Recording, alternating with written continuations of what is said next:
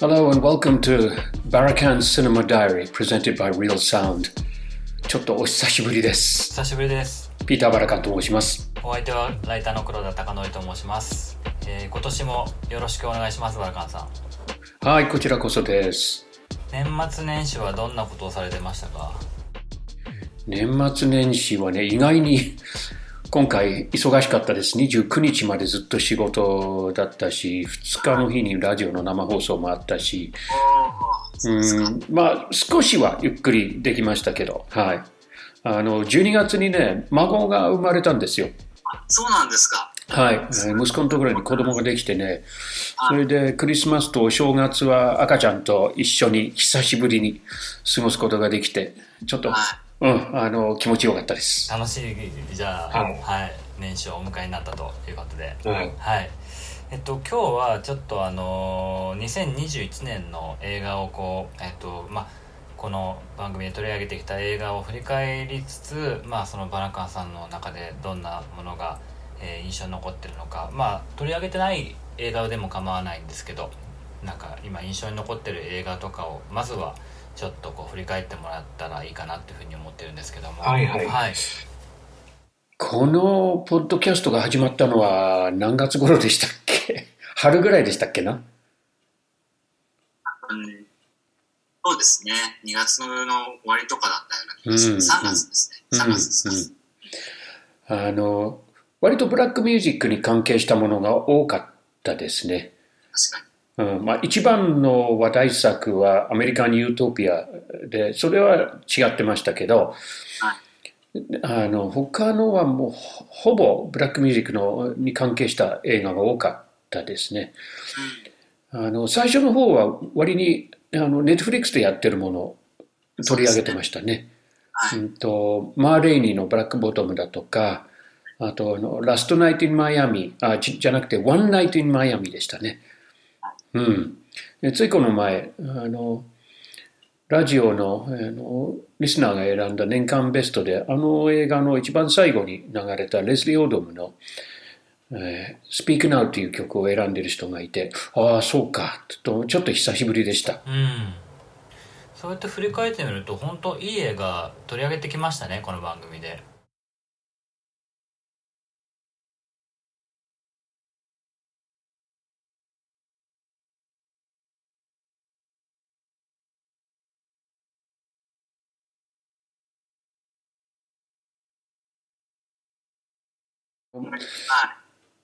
夏にあの僕がキュレーションをした音楽映画祭もあって、その関係で取り上げたものもいくつか、えーありましたね。あの、ビリー・ホリデーのドキュメンタリーのビリはい。ーもそうだったんですね。あれは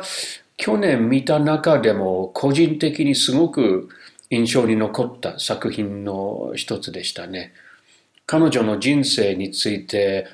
多分誰も知らなかった事実がかなり、えーあのあの映画であの初めて発表されることが多かったと思います。ビリー・ホリデーにしてもアレサ・フランクリンにしても、まあ、その今こうすごく話題になってる女性の権利だったりとかそういうところにもこう深く切り込んでるドキュメンタリーが多くてなぜ今その彼女たちを取り上げるのかっていうところもちゃんとしっかりとこう文脈があるようなそういう映画が多かった印象もありました。確かにそうですね。あの、映画を取り上げるときにそこまで僕は意識してなかったんですけど、確かに、あの、今の時期にそういうものが作られる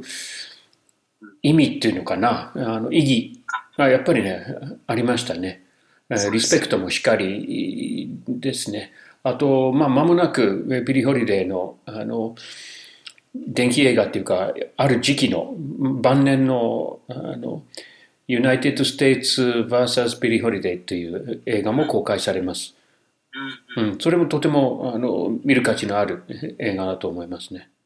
そういうやっぱりなんか今の時代にこう問題になってることとかもちゃんとこうリンクしてるような作品だと若い人も見やすかったりとっつきやすかったりそのアーティストのことを身近に感じるこうものになるんじゃないかなって気がするんでもっとなんか去年の映画とかもいろんな人に配信でも何でも見ていただけると嬉しいですよね。そうですね。あの、配信でどのくらい見られるのかな？まあ、アメリカン・ユートピアはもう DVD も出たし、うんと、サマーオフソウルは今ディズニープラスで見られますね。はい。うん、そういえば、あの、このポッドキャストでは取り上げてないんですけど、ディズニープラスで一番話題になったのが、例のビートルズのゲットバック。あ、そうだ。はいはい。あれもものすごく面白かったね。はい、面白かった。黒田さんも全部見ました？もう見ましたもう34回見ましたね 8時間ぐらいあるやつをあれは本当にね、興味の尽きない話が多かったんだな。あともう一つ、あの、同じディズニープラスでやってる、リック・ルービンとポール・マカートニーのシリーズもご覧になりました？はい、もちろん見ました。あああれもね、特に後半の5回目、6回目ぐらいかな、全部で6回ありますよね。あの割とビートルズの後期のね、えーチャンネル数、録音がほら、最初の頃は4チャンネルだったりするから、あんまりこう、スステレオの分離、分離っていうのかな、はできないんですけど、後半になるとね、8チャンネルだったりするからね、あの、ポールのベースだけを。目立たせたりとかね、そういうところをね、あの、ああ、こんなすごいの、すごいもの弾いてたなっていうのを初めて気づいたところもあったり。ジョージ・ハリスンの「While My Guitar Gently Weeps」をそのギターとボーカルアコギとボーカルだけとかドラムとベースだけで聴いてでアコギとボーカルだけだとすごく静質なアコースティックなあの美しい曲なんだけどドラムとベースだけにするとめちゃくちゃヘビーな曲になってるとか、うんああいうこう分析の仕方はさすがリック・ルービンだなと思ってはいはい。あと、あれが面白かったな、Come Together の最初、ジョンがポールに聞かせたデモバージョンっていうかね、もうチャックベリーの You Can't Catch Me にすごく似てて、いや、そうじゃなくて、もうちょっとこうしようって結局、あの Come Together になるっていうのはすごい面白い話だったな。そうですよねやっぱりなんかビートルズでもそういう風に完全なオリジナルじゃなくてやっぱり元があったりとかそういうルーツが当然あってそういうものをいろいろ調理したりそのアレンジしたり変化させたりとかしながらオリジナルものオリジナルのものを作っていったんだなっていうのがよくわかるあドキュメンタリーそうですよね。彼らはあのゲットバック見てるとね、やっぱりリトル・リチャードだったり、えーチャック・ベリーだったり、スタジオの中でね、なんか、滞った時にねす、ぐにそういうリフが出てくるっていうのはね、あ、やっぱり根っこはロックンロールだなとつくづく思ったものですね。うん。あ、ちなみに、えっと、サマーオブソウルでまた思い出したんですけど、つい先日ウェブで読ん読んで、へえと思ったのは、クエストラブが今度スライのドキュメンタリーを作るんですって。まあ、じ実際に出来上がるまでしばらくはかかると思うんですけど、それがすごく楽しみだな、またね。あー楽しみですねそれはううんんあれは見ましたか？バラカンさんあの正月にやっていた「ビートルズとインド」っていうあの NHK でやってた NHK の BS で見ました。はい。えー録画して、その数数日後に見見たんだけど、興味深かったです。あの、ビートルズの曲は一切出てこないから、多分権利は取れなかったんでしょうけど、でも、あの、ビートルズの音楽に逆に影響を受けたインドの人たちのちょっと変わった、なんかビートポップスみたいな。そういうものの存在、なんかこれまで全く知らなかったし、うん、あとね、ラビ・シャンカールのことなんかもね、興味深かったですね。彼が自分のグルに対する態度がすごく、あの、腰が低かったりとかうね。んうん。足元にひざまずいたりしてましたよね。うん。えっ、と、そうね、ビートルズ関連は随分突然増えてきましたね。そうですね。うん。うんうん。今年もビートルズデビュー60周年とかそんな感じでしたっけ？50周年だか60周年とか。はいんかあるのかな。そんな気がしますね。ううん。ん。結構バラカンさんもビートルズ関係ではいろいろコメントされてたりとかしてましたもんね、何かたらね、あの、コメントを求められますけどね。まあ、だけど、何回も同じようなことをあちこちで言ってるから、読んだ人はね、なんか、またかっつってお思うかもしれませんけど。僕も今回はいろいろゲットバックについていろんなところで書かせてもらってすごい楽しいはい楽しかったですうんうん。あと、最近、またね、ジャズ関係のちょっと面白いものがで出てますね。今、あの、渋谷のヒューマントラストと吉祥寺のアップリンクでやってるゼロネスマンクの、あの、1968年にドイツのテレビで放映するために作られた2つの短い1時間ものの、えー、ドキュメンタリー。もう全然どあの、ナレーションとか何もなくて、1本目は、えっ、ー、とね、ビレッジ・ヴァンガールっていうニューヨークのジャズクラブと、あと、コロンビアレコードのスタジオでの演奏が多いんですけど、なんかそういう、よく英語でね、フライ・オン・ザ・ウォールっていう言い方をしますけど、あの、壁に止まったハエのように、こう、客観的に見られちゃう、そんな感じがある。映画ですね。で、名前は有名だけれど、意外に彼のことをそんなに詳しく知らない人が多いと思うんですね。そういうのがまた今出てくるっていうのは、あの、僕は面白かったな。うん。ゲットバックの映画も、あれもフライオンザウォールな感じでしたもんね。そうですね。あれもやっぱりね、最初はテレビでやろうとしたじゃないですか。はい。で、結局、そのテレビスペシャルというそもそもの発想そのものが頓挫したわけだからね。結局は映画にするためには16ミリを35ミリに変換することで、最初は全然綺麗じゃない映像になったわけですよね。ゲットバックの中に出てくるあの監督のやつ、マイケル・リンズィ・ホーグ、相当チャラいやつでしたね。めちゃくちゃいじられてましたね、メンバーに。言うことがなんか全部ずれてるまあでもそういうところもまた面白いんですよね。人間関係が、うん、すごくこう、そのまま出てるような。はい。なんか、そうですね。小野洋子さんの印象も僕の中でだいぶ変わりました。どのように？なんかもっと本当にこうスタジオの中にあの4人のグループの中にスタジオに、まあ、彼女も入ってきてなんていうかちょっと邪魔じゃないけど目障りな存在っていう感じだったのかなっていうふうに思ったんですけどなんかあの映画を見るともっとこうなんていうんですかねあの別にその影になってたってわけじゃないですけどなんかすごい自然にその場にいてでリンダとかとかもそリンダとかとこう談笑したりしてる様子もあったりとかして。あそのシーンもありましたね、うん、でも圧倒的に何もしてなくて退屈してるんじゃないかと思うような時が。なんか編み物とかしてましたよね。あと本読んだりとかね、はい。いや、全然体が動かない。演奏しててもね、体が反応してないからね、どのように受け止めてるのかなと思って。でもね、あの、ニューヨークタイムズにね、女性の批評家があのゲットバックについて書いててね、彼女は、あの、最初はオノ・ヨーコのことを別に何も気にしてなかったんだけど、途中からだんだんだんだん存在が気になりだして、あの、気がついたらね、彼女のことばっかり見てるっていう ふうに書いてたんですね。で彼女はジョンと知り合うずっと前からね、コンセプチュアルアートずっとやってた人でしょ。で、その彼女が言うには、あの、彼女の存在も全部ね、本人が意識してね、動かない時も動かない姿を見せてるっていうふうに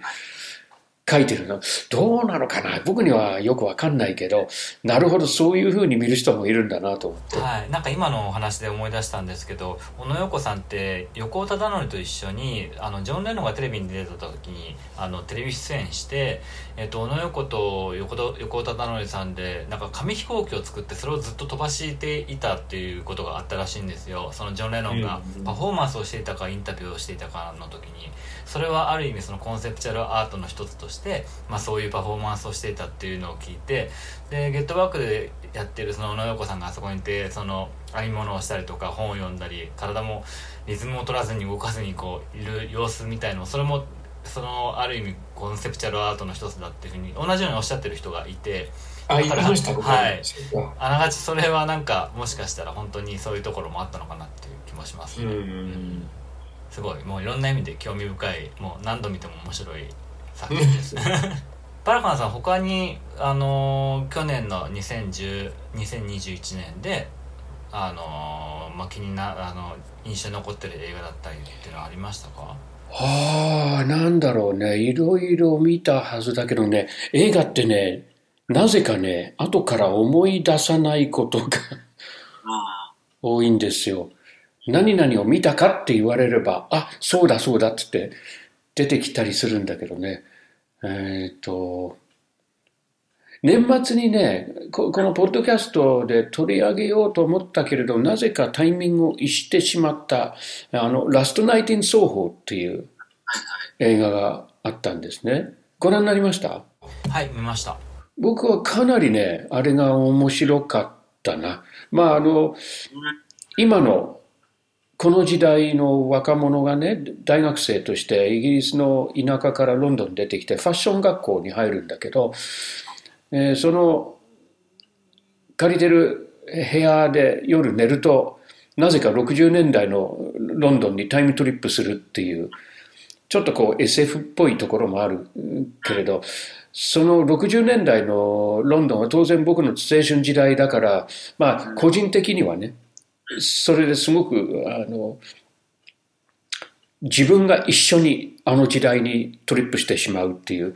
ところがあって、描き方がね、とてもね、正確だったし、雰囲気がね、すごく、あ、60s だなっていう、うん、そういうところがあって、あの映画の展開は後半ちょっとホラーっぽくなってくるんだけど、でもね、最後にね、そなぜそうなったかっていうのが、ちゃんと謎解きがあってね、僕は、あの、テンポも良かったしね、あの、音楽の使い方もすごくね、あの興味深かったですね。うんうん。なんか、そう、スインギングロンドンは、もう僕にとっては憧れの時代なんですけど、やっぱりどんな風に描かれてるのかその描かれてる描かれてることがどれだけリアリティがあるのかなっていうのはやっぱこう見ながら気になってるところがあったんですけどやっぱバラカンさんが見ても、うん、あすごくリアリティを感じるようなディティールも細かく作られていたんですね。え感じましたねあの監督のエルガー・ライトって割と若い人ですからね当然その時代は知らないけれど、まあ、随分研究してるんだろうなと思いましたね。あの双方っていうところはあのニューヨークにも双方があっておそらく日本人双方というとニューヨークの方を連想する人が多いかもしれませんけどあのロンドンの双方はある意味何て言ったらいいんだろうね新宿の歌舞伎町にもちょっと似たところがあってあのいわゆるあの風俗の店が昔からある。でそういうところがあると当然あのギャングの人たちも集うわけですね。一方で、あの映画館もあり、ライブハウスもあり、レストランもあり、60年代のロンドンは、えーと、あんまり美味しいレストランとか、あの本格的なこうエスプレッソのコーヒーとか、どこでも飲めるものではなかったんですけど、双方にはね、そういう店が昔からあったんですね。割とイタリア人がその辺に集中的に住んでたのかしら。なんかね、そういうイメージは、えー、ありましたね。ですごく僕がよく覚えてる双方の雰囲気が、まあ子供だったからね、あまりやばいところにはもちろん足を運んでないですけど、ああ、ややっぱり双方だなってあの思うあのシーンが多かったですよ。うんうんうん、音楽も惹かれる部分が。音楽はね、60年代の,、まあ、あの主人公若い女性だからどちらかというと若い女性のヒット曲が多く使われていて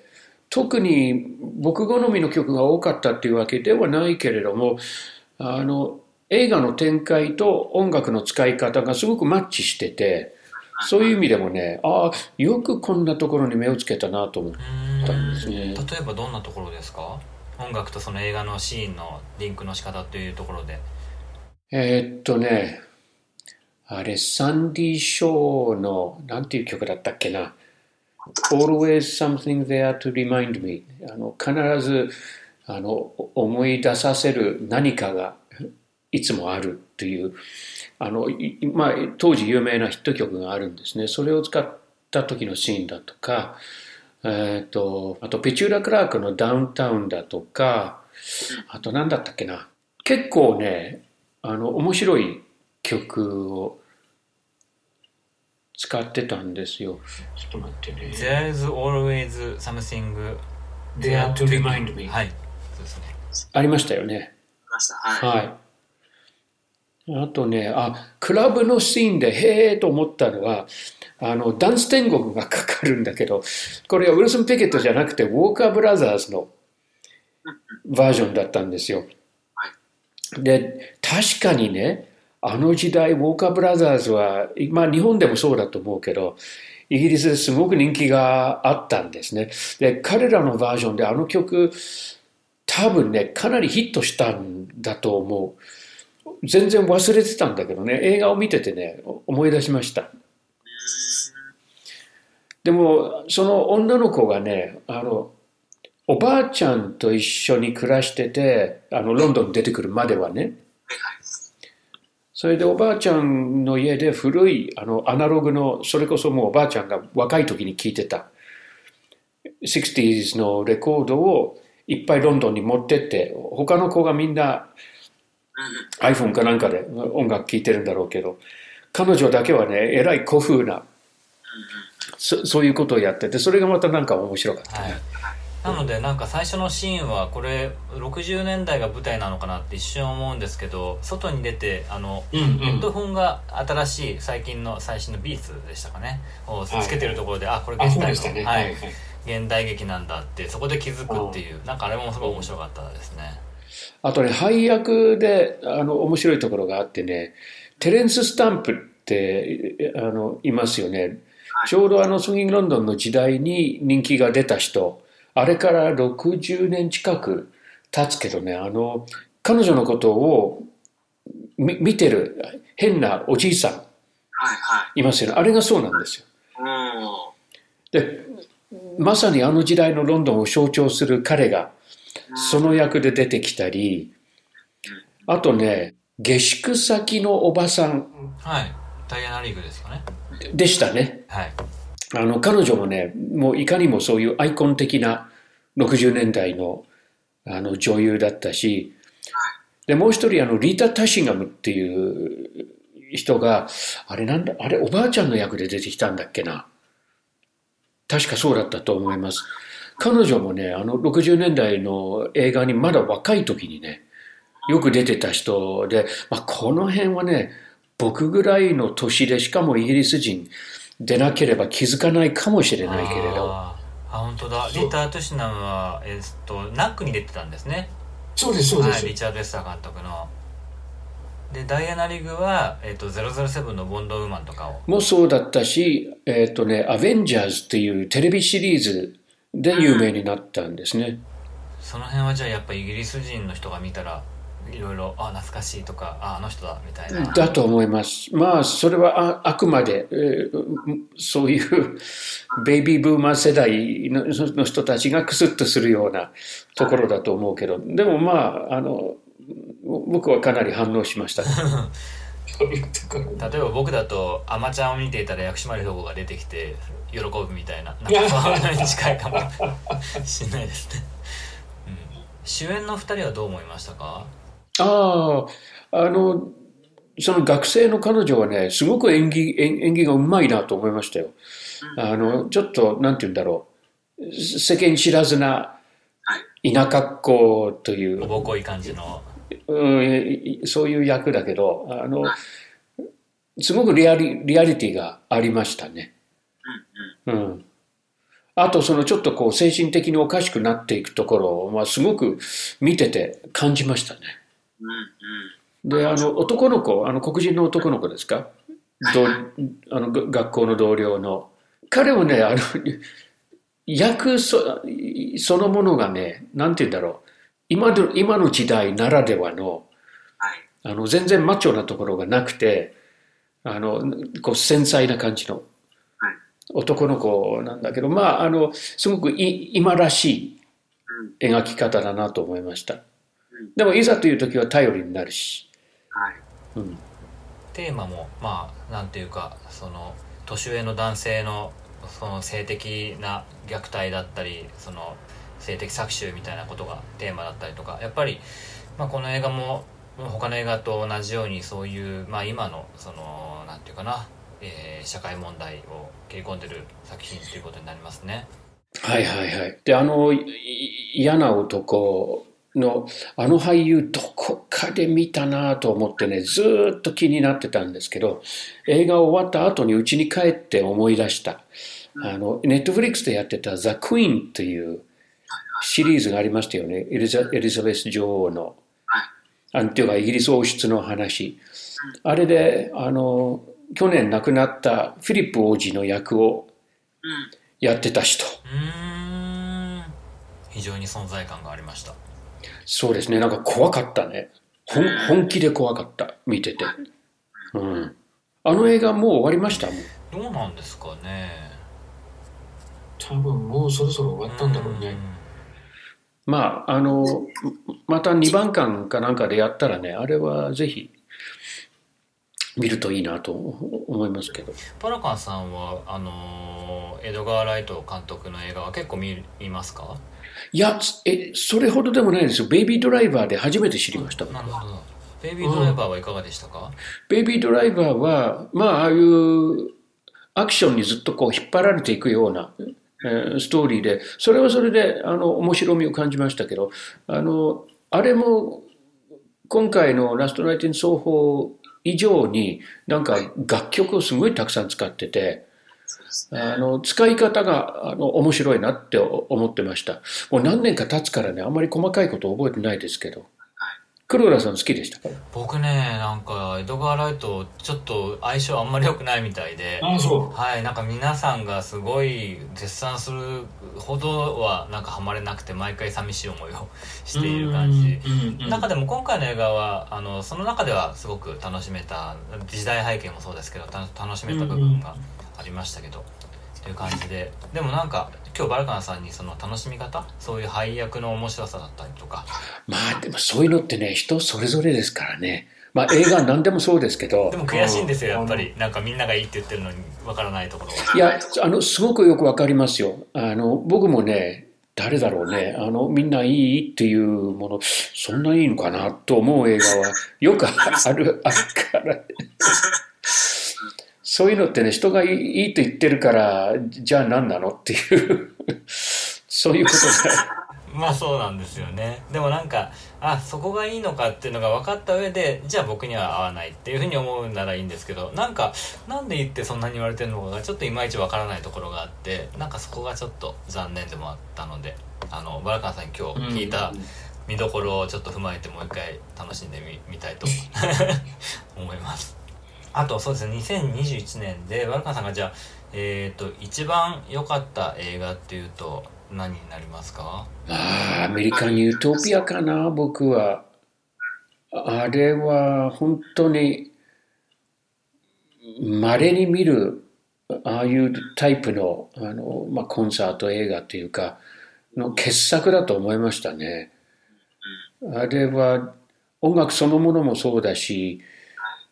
演出から、カメラワークから、振り付けとか照明とか、いや、もう、火の打ちどころがないぐらいの素晴らしい作品だったと僕は思いました。うんうん。うん。しかもそれがすごくヒットしたというかなんかみんなにその受け入れられた熱烈な歓迎を持って受け入れられたところがすごい良かったなって思いましたそうですね。劇場公開をしたのはもしかしたら日本だけだったかもしれません。はいはい。うん。アメリカはずっと配信のみだったし、しかも爆音映画祭とか多分そういうのでも取り上げられましたよねなんかそんな風にいろんな楽しみ方を皆さんがしたっていうのもすごい良かったんじゃないのかなってそうですね。はい。やっぱりね、あの、